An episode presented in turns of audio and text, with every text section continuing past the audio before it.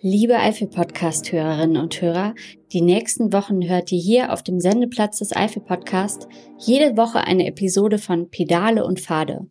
Bei diesem Podcast habe ich Menschen getroffen, die mir die Highlights der Fernradrouten der Eifel verraten haben. Ich bin mir sicher, auch wenn ihr vielleicht noch keine Radfahrer seid, habt ihr bestimmt so viel Spaß beim Zuhören wie ich und ihr lernt mindestens genauso viel. Im Herbst geht's dann weiter mit dem Eifel-Podcast.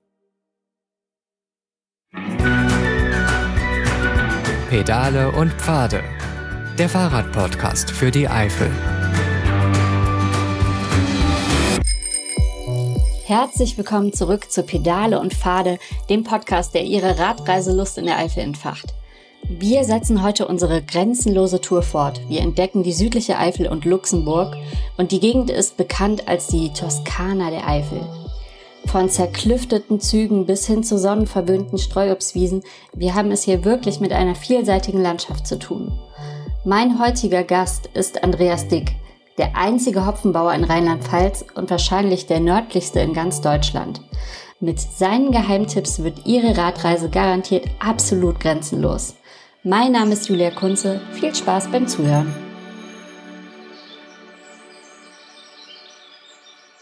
Wo sind wir denn gerade hier? Also wir sitzen jetzt gerade hier wunderbar mit einem Blick auf Holstum. Hier auch das Hopfenfeld, was wir hier haben, liegen so ungefähr eingebettet hier in den Streuobstwiesen. Wenn man so ein bisschen ringsrum schaut, natürlich im Moment alles grasgrün. Gott sei Dank, durch den vielen Regen, den wir hatten. Unten Tallage wären so ungefähr 175 Meter. Das geht dann, wenn wir hier links nochmal raufschauen, auf den Berg, kann das bis auf 385 Meter raufgehen. Klar, etwas Höhenunterschied, aber hier am Radweg direkt gelegen, wo wir jetzt sitzen, ist es eigentlich sehr angenehm zu fahren, so knapp auf 200 Meter, wo man dann wirklich sich so durch das Tal schlängelt. Mhm. Und ich muss zugeben, ich habe noch nie Hopfenfelder gesehen. Da müssen Sie mir jetzt alles zu erzählen, denn Sie sind Hopfenbauer. Genau, also ich bin Hopfenbauer, durfte auch in der Bitburger Brauerei meine Ausbildung als Bierbrauer machen. 96, also lange ist schon her.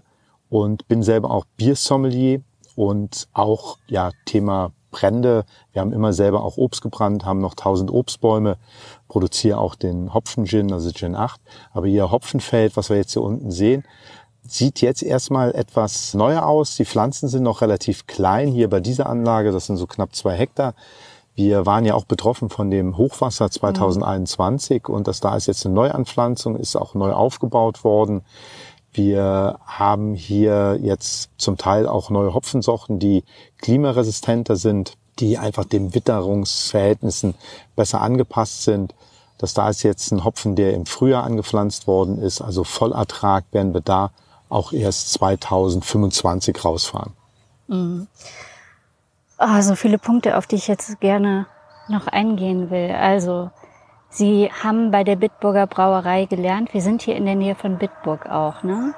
Genau, also Bier braucht Heimat. Deshalb sind wir ganz froh, dass wir ja mit ja. unserem Hopfen hier ungefähr 15 Kilometer von Bitburg entfernt ja auch die Heimat geben können.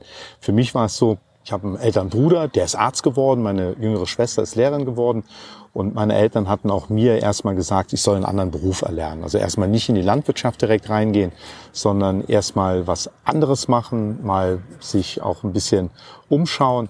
Mir hat Hopfen und Bier natürlich immer sehr gut gefallen und deshalb habe ich dann auch ja, direkt Spaß dran gehabt mit der Idee, Bierbrauer zu werden den Beruf erlernt, habe auch eine Zeit lang in dem Beruf dann noch gearbeitet und war dann ja auch alt genug nach dem Zivildienst, den ich dann noch gemacht hatte, dann auch alt genug, um dann zu sagen, so ich gehe jetzt wirklich in den eigenen Betrieb rein, zuerst als Mitgesellschafter und heute als Betriebsleiter von einem Familienunternehmen. Familienunternehmen heißt jetzt nicht unbedingt jetzt dass zum Beispiel meine Frau jetzt mitarbeitet, die hat ihren eigenen Beruf, ist Angestellte, aber es geht nicht ohne Familie. Also man muss auch dahinter stehen, weil es sind doch oft lange Tage, manchmal auch lange Nächte, wie jetzt heute Nacht war es eine lange Nacht, weil wir bei optimalen Temperaturen heute Nacht eine Abschlussbehandlung gemacht haben gegen den Pilz Pernospora. Der Druck ist im Moment sehr groß. Durch und, die Feuchtigkeit. Äh, durch die Feuchtigkeit, die Wärme natürlich auch, die jetzt mhm. mit dazu spielt. Und wir haben aber hier auch sehr viele Mittel, die zum Beispiel auch aus dem Bioanbau kommen. Das war jetzt das, was ich jetzt zum Beispiel jetzt gespritzt habe, Mittel, was auch im Bioanbau zulässig ist. um einfach auch hinten raus keine Probleme zu haben, weil Erntebeginn wird so ungefähr in 14 Tagen sein. Ja, danke, dass Sie sich trotzdem die Zeit nehmen. Ah, da kommt ein Radfahrer vorbei. Okay, also sind Leute oft überrascht, dass der Bitburger Hopfen hier auch direkt aus Bitburg kommt, aus der Nähe? Ja, natürlich. Also es ist oft so, dass die Leute, gerade wenn sie eine Führung in Bitburg gemacht haben, oder eben eigentlich auch aus ganz Deutschland immer wieder mal, gerade wenn man so auf Messen ist, auf Craft-Bier-Messen. Craft-Bier heißt ja nichts anderes wie handwerklich gebraute Biere, ist ja so eine Szene, die in den letzten Jahren aufgekommen ist, wo ich auch ganz gerne eben so ein Biertyp wie IPA, also ein sehr hopfenbetontes Bier, ist ein Bitterbier trinke. Und wenn man da mit den Leuten spricht, dass man Hopfenbauer ist, dann kommt so erstmal dieses große Glücksgefühl bei denen auf, generell. Wenn man dann oft sagt, ja, Bitburger Pilz, Bitburger Ziegelhopfen, die Leute denken dann immer erstmal an die große Brauerei, die große ja. Fernsehbrauerei. Ja. Aber wenn man das dann so ein bisschen runterbricht, muss man ja ganz klar sagen, dass wir ja eben unserem Bier die Heimat geben und dass wir da eine ganz enge Verbindung haben, dass wir die Auszubildenden bei uns auf dem Hof haben, dass wir eben auch im Betrieb sind, der Gläsern sind. Also wir haben immer wieder Gruppen bei unserem Hof. Jetzt diese Woche werden allein zwei Gruppen von der Brauerei auch nochmal kommen, die Auszubildenden, die jetzt gerade im August angefangen haben, damit man die Leute so ein bisschen mitnehmen kann. Es ist viel Arbeit, es steckt viel Kapital drin, es ist auch keine einfache Arbeit. Wir arbeiten mit dem Wetter. Manchmal hat man das Gefühl gegen das Wetter, wenn es zu warm mhm. ist oder wenn es extrem feucht ist. Also man kann es ja im Landwirt nie recht machen. Ja, ja. Ähm, aber es ist eben dann der Mittelweg. Und deshalb bin ich ganz froh, dass wir so ein gläserner Betrieb sind. Mhm. Aber die Leute, das stimmt schon, die Leute vermuten den Hopfen erstmal gar nicht bei uns, weil ja. die typischen Anbaugebiete sind ja in Süddeutschland. Genau. Also Hallertau ist das größte zusammenliegende Anbaugebiet. Tettnang am Bodensee auch noch. Und wir sind, das kann man so sagen, fast das nördlichste Anbaugebiet Deutschlands. Aber das funktioniert hier. Ja, wir haben hier, wir sehen es ja hier in den Tallagen, optimale Bedingungen. Also wir liegen genau in so einer Grenze zwischen Wein- und Weizenanbau. Mhm. Wir haben hier unten Anschwemmböden, die über Jahrtausende entstanden sind, also sehr tiefgründig sind. Wir sind geschützt gegen die starken Winde aus dem Osten heraus, auch gegen die starken Gewitter aus dem Westen heraus in der Normalität. So ein bisschen ja, morgen soll es ja Gewitter geben. Das sind schon die Tage, wo man so ein bisschen Angst hat. Geht alles gut. Aber ansonsten haben wir hier schon optimale Lagen. Wollte ich noch sagen, wir liegen ja, das sieht man jetzt gerade nicht, unten noch an dem Fluss Brünn und haben da natürlich die Flussnähe. Wir haben eine sehr gute Feuchtigkeit. Wir haben, das sieht man auch, sehr viel Grün ja in den Anlagen und mhm. vor allem mittlerweile auch um den Anlagen herum. Allein bei unseren 16 Hektar, die wir jetzt wieder anbauen, Durchschnittsbetrieb in Deutschland hat so 15 Hektar, kommen nochmal vier Hektar Überflutungsfläche dazu, die wir nach dem Hochwasser 21 neu gebildet haben. Ackerrandstreifen, Blumenrandstreifen mit einheimischen Gräsern und Kräutern, die eine sehr gute Biodiversität mittlerweile darstellen für Insekten, für Kleinsäugetiere. Und es gibt einfach ein schönes Bild, was, glaube ich, ganz harmonisch hier sich einbettet. Sie waren auch schwer getroffen ne? und mussten dann nachher den Betrieb auch umbauen. Ja, wir hatten am 14. Juli 2021 22 Hektar Anbaufläche und einen Tag später waren nur noch drei Hektar, die nicht betroffen waren. Ja. Millionen Schaden, den wir gestemmt haben mit Dank eben der Hilfe des Landes Rheinland-Pfalz. Viele freiwillige Helfer, das kann man sich gar nicht vorstellen, aus ganz Deutschland, aus München, aus Hamburg kamen Freunde, Bekannte, die uns da bei den ganz einfachen Arbeiten geholfen haben und dann aber auch die Spezialisten, vor allem aus Tettnang, aus der Hallertau, Hopfenbauern, die Ach, wirklich hier, zum Teil waren wir 50 Hopfenbauern, die hier gearbeitet haben. Das war Wahnsinn. Und äh, ich bin oft schon gefragt worden, ja, wie schafft man es, so mit einer Krise so umzugehen, wenn eigentlich das Lebenswerk vom Vater her kaputt war? Mhm. Und wir auch wissen, wir können das Lebenswerk nicht mehr eins zu eins aufbauen, weil das wäre nicht verantwortungsbewusst, mhm. weil so ein Hochwasser kann entweder in tausend Jahren kommen oder Nächstes morgen. Jahr. Ja. ja. Mhm. Ähm, also müssen wir so ein bisschen draus lernen. Und nee, das war schon Wahnsinn, dass man da so eine Hilfe empfinden durfte. Ja. Ist das auch so was Eifel-typisches, so dieser Zusammenhalt? Also der Eifel ist ja erstmal sehr robust. Positiv robust. Das habe ich noch nie Und, gehört, aber das äh, stimmt, ja. ja, das, es gibt ja Aussagen, dass man, wenn man in der Eifel in die Kneipe reinkommt, da erstmal alleine stehen bleiben würde. Das würde ich jetzt hier für unseren Ort, für die Südeifel, muss ich ehrlich sagen, verneinen, weil ich glaube schon, dass die Leute hier sehr aufgeschlossen sind, äh, sehr froh sind. Wir haben ja auch über die letzten Jahrzehnte sehr gelernt, ja auch mit dem Tourismus zu leben und auch davon zu leben. Das sieht man ja in vielen Probierstuben etc., was sich hier an der Prüm auch immer wieder zeigt. Ich würde schon sagen, der Eifler, der kann robust sein, aber eben auch sehr herzlich. Ja, jetzt sitzen wir ja hier gerade an einem Stück der Route, sind auch schon Fahrradfahrer vorbeigefahren. Ich glaube, man weiß gar nicht so richtig, wo man als erstes hingucken soll, weil unten die Hopfenfelder ganz besonders, ne, die da stehen, die Obstbäume an der Strecke, hier sind auch so Tafeln. Was kann man denn auf dieser Grenzenlos-Route erleben? Ich denke, man sollte halt Zeit mitbringen und vielleicht im Vorfeld, das ist das, was ich immer wieder von Radfahrern ja auch höre, dass man sich in der Zeit vertan hat. Nicht, weil die Strecke zum Beispiel zu schwierig gewesen wäre oder zu lang, sondern weil es einfach so viele Möglichkeiten gibt, eben ja zu entschleunigen, einfach zu beobachten. Gerade wo wir jetzt hier sitzen, also auch die Ruhe, wenn man wirklich sich mal drauf einlässt, mal den Vögeln hinterher zu schauen, Vögelgezwitscher, allein die Wildbienen, die jetzt hier rumfliegen und äh, auch da sich mal ein bisschen drauf einzulassen. Wir haben natürlich auch viele Sehenswürdigkeiten, wenn man jetzt so ein bisschen mal links und rechts von der Strecke schaut. Wenn ich jetzt hier in Holzum sehe, da oben, das liegt so ein bisschen östlich von hier dem Punkt, wo wir jetzt sitzen, da ist die römische Villa, ein ganz toller ja, Ausflugspunkt, wo man einfach mal hinfahren kann. Da ist dann farblich mit Steinen markiert, zum Beispiel, wo jetzt der Waschraum war, wo der Lebensraum war, mit den Wohnungen, wo vielleicht die Stallungen waren. Man hat viele kleine Kapellen hier an dem Weg. Wir haben nicht weit von hier so eine kleine Tropfsteinhöhle. Die ist nicht groß, aber die ist trotzdem sehr schön, sich anzuschauen. Oder einfach mal die Füße nach einer schönen Tour unten in die Prüm reinhalten. Das einfach mal genießen. Und kulinarisch ist die Eifel sowieso interessant. Gott sei Dank haben wir noch so viele Gastronomen, haben wir noch so viele ja, Probierstuben, wo man einfach mal reingehen kann. Und ich glaube, da sind wir sehr, sehr gut aufgehoben mit der Strecke, die ja dann von Prüm runterkommt, dann hier, glaube ich, nochmal so einen Höhepunkt erlebt. Mhm, Jetzt hier in der, Sie haben es eben genannt, Toskana der Eifel. Genau, also es ist so ein Begriff, ich weiß gar nicht, wo wir den das erste Mal oder wo ich den das erste Mal gehört habe, aber der hat sich so eingeprägt. Wer schon mal in der Toskana war, der wird eben sehen, dass wir natürlich hier viele Gemeinsamkeiten haben.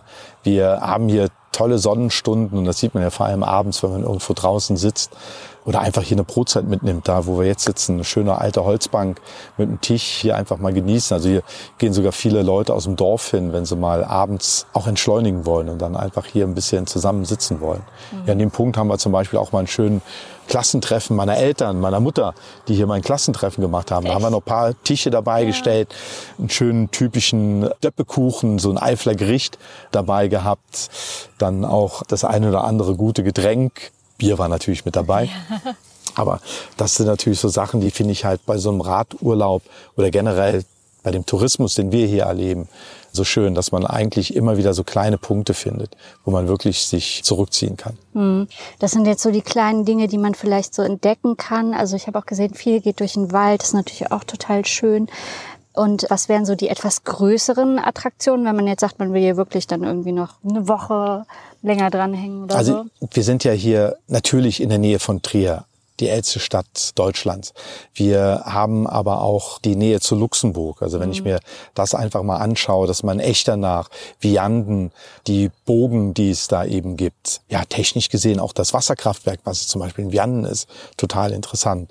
Wir haben natürlich die Bitburger Brauerei hier direkt vor der Ortschaft hier, wo man die Erlebniswelt sich anschauen kann, auch sehr gut einkaufen gehen kann. Wir haben im Nachbarort zwei Orte weiter in Irrel auch eine sehr tolle Infrastruktur, wo man einfach mal wirklich ein, zwei Tage richtig genießen kann, bisschen einkaufen gehen kann. Ich glaube, da sind wir sehr gut aufgestellt. Dann natürlich auch die Schankweiler Klause hier in der Nähe, auch ein ganz tolles ja, Waldkirsche, wo man immer wieder mal auch Andachten feiert, wenn man da einfach mal dran teilnehmen möchte, mitten im Wald gelegen. Dann die Teufelsschlucht, ja. äh, der Dino-Park. Da hört man, meint man ja immer, das wäre so ein bisschen Plastik. Ja. Äh, aber ganz im Gegenteil, das ist so toll aufgebaut, ja. mit so viel Wissen dahinter, mit so viel Liebe. Mit einem großen Schwerpunkt auch wirklich auf Wissenschaft, ne? Ja. Äh, ja. Also das Team, was da das über die letzten Jahre ja aufgebaut hat und ich glaube auch Jahr für Jahr jetzt ja eigentlich Rekordzahlen einfängt, das ist ja wirklich, dass die Leute ja, was lernen. Also da wirklich mhm. auch Workshops anbieten, dass Kinder einfach mal professionell helfen können. Wie wird denn jetzt zum Beispiel so eine Ausgrabung gemacht? Mhm. Was steht dahinter? Wenn man so ein bisschen weitergeht, dann auch das Haus der Jagd, wo man einfach mal die heimischen Tiere kennenlernen kann, auch die Waldwirtschaft, welche Bäume wachsen hier. Wenn man dann talabwärts geht, bald wieder auch der Brückenschlag, der jetzt schon gemacht worden ist, über die Stromschnellen. Wasserfälle hieß es früher, umgangssprachlich, aber mhm. es sind Stromschnellen, was man unbedingt mal sich anschauen kann. Also ich glaube, da reicht eine Woche nicht. Hier kann man wirklich 14 Tage verbringen und hat dann noch nicht alles gesehen. Ja, äh, oder man kommt einfach immer wieder. Jetzt heißt die Route ja grenzenlos und am Anfang sind wir durch Belgien und die Niederlanden und Deutschland gekommen und jetzt am Ende würde man ja auch noch Richtung Luxemburg fahren. Wie ist denn das? Wie können die Leute das erleben, dass man in Deutschland ist, in Luxemburg? Merkt man das? Also ich glaube, das merkt man allein am, wenn man ein bisschen die Augen auffällt, allein schon am Baustil der Häuser wenn man jetzt zum Beispiel nach Echternach geht, in die Stadt mit dem Fahrrad reinkommt, man hat schon so ein bisschen so einen französischen Einschlag. Mhm. Man sieht es vielleicht auch schon, wenn man irgendwo eine Pause macht, an der Art der Gastronomie, an der Art vielleicht auch der typischen Essen, die dort angeboten werden. Man hört es aber auch vor allem an der luxemburgischen Sprache. Also dieses so Mosel, es, ja, es ist Musik. Das Moselfränkische ist ja ein bisschen ähnlich. Also die Luxemburger Sprache ist wirklich sehr harmonisch, sehr geschwungen. Also es macht einfach Spaß zuzuhören. Hm. Was kann man denn dann kulinarisch erleben in Luxemburg? Was kriegt man denn da anderes als in Deutschland? Ja, ich finde, man hat schon so einen sehr großen Einschlag der französischen Küche. Also mhm. es fängt so ein bisschen, glaube ich, an, auch wenn man jetzt dieses feine Essen gehen abends sich mal anschaut. Allein die Menüvorschläge, die Gänge, die man dort hat. Aber auch, sag mal, für den kleinen Geldbeutel ist da immer was dabei. Also da kann man so viel tolle Möglichkeiten haben. Ist ja natürlich auch ein sehr schöner Einschlag der portugiesischen Küche, Ach. weil ja Luxemburg immer sehr viel auch früher und ich glaube auch heute noch portugiesischen Einschlag Arbeiter dort in Luxemburg wohnen und die natürlich ihre eigene Küche mit reingebracht haben da weiß ich jetzt gar nicht mehr, wie es genau heißt, aber in Luxemburg, Altstadt, also im Grund zum Beispiel, da gibt's ein ganz tolles Lokal, wo man eben klasse Scampis essen kann mit Fritten. Ich glaube, mehr gibt's da auch nicht. Und da sitzt dann der Bauarbeiter in seinem Blaumann, genauso wie der Banker, Tisch an Tisch nebendran. Ja. Und das sind so Besonderheiten. Es sind vielleicht so kleine Geheimtipps, aber die findet man. Ja, aufregend, das wusste ich noch nicht. Und was in Luxemburg ja auch ist, der öffentliche Nahverkehr ist umsonst. Ne? Das heißt, man könnte dann auch einfach weiterfahren?